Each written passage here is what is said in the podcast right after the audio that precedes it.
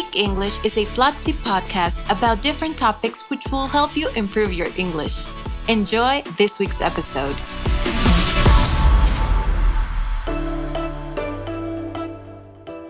Welcome to our English podcast, Speak English. Hello, Emma. Hi, Cami. Today we will talk about how to communicate assertively. That's perfect. I enjoy this topic a lot because of how it transformed my relationship with others. Great. So, before we start, let's review the vocabulary we will use in this podcast. The first word is assertiveness, a skill that allows you to communicate with others effectively.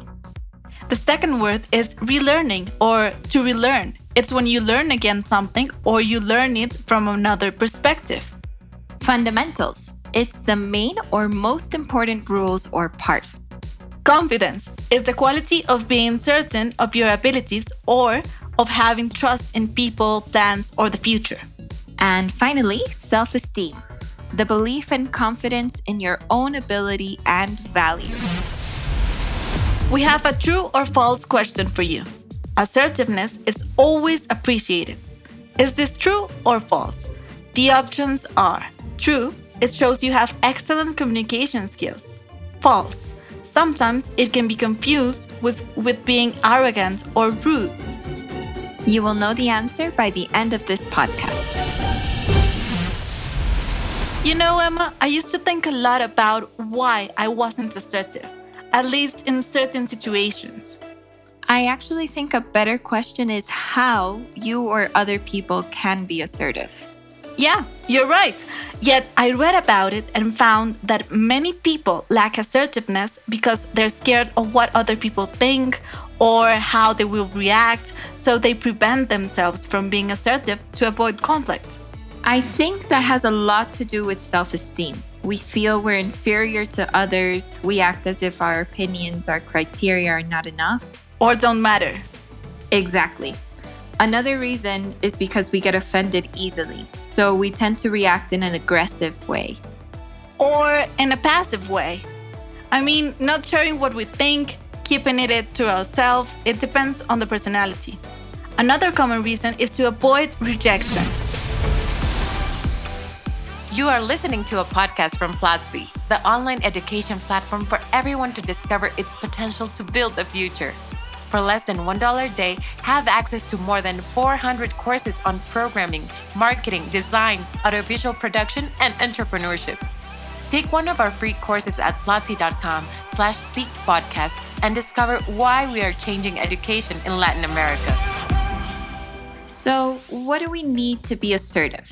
First, we have to understand it's a process and be open to relearn about how we understand ourselves and communicate with others. We could say being assertive is a way of self affirmation, a way of showing our self esteem. Let's talk about the fundamentals of assertiveness. I would say the first one is firmness, to know how to ask for what you want. Like a raise. yes, that's a great example. Also, to accomplish what you want and make agreements. Another fundamental is sensibility, knowing how to put yourself on another one's shoes. This way, you can understand his or her point of view, respect them, and not hurt their self esteem. My personal favorite fundamental of assertiveness is showing confidence in oneself. It has a lot to do with our reasoning or thought process. Yes, our ability to persuade others. Lastly, assertiveness develops in us a capacity to solve conflicts and know how to lead difficult conversations. In a nutshell, let's say what being assertive is. People who communicate assertively are able to say no when they feel like saying no, or saying yes when they mean it. It's also being able to ask for help, like one of Platzi's team's principles less heroes, more teams. Another characteristic is being able to communicate what we feel or think and having control over our, our, emotions in certain situations. Yep, it's also the capacity to disagree, giving and receiving feedback to obtain changes. That's right. Thank you for the nice conversation, Emma. Oh, thank you, Camila. Now, we will answer the true or false question. Assertiveness is always appreciated. Is this true or false? Remember, there are two options. The first one, true. It shows you have excellent communication skills. The second one is false. Sometimes it can be confused with being arrogant. And the answer is true. It shows that you are confident and have good communication skills. Thank you for listening. Before we say goodbye, we would like to give you a challenge. Complete one English course per week and share your certificate on Twitter with the hashtag course per week and tag Platzi. You can read about this challenge in platzi.com slash course per week. Don't forget to share this podcast if you liked it and let us know which topics you would like for us to discuss in future episodes by going on Twitter and using the hashtag Platzi English. Next Friday, we will have a brand new episode. Go to platzi.com slash speak and watch an English class about tips to create a successful pitch. Hurry! It'll be available for seven days.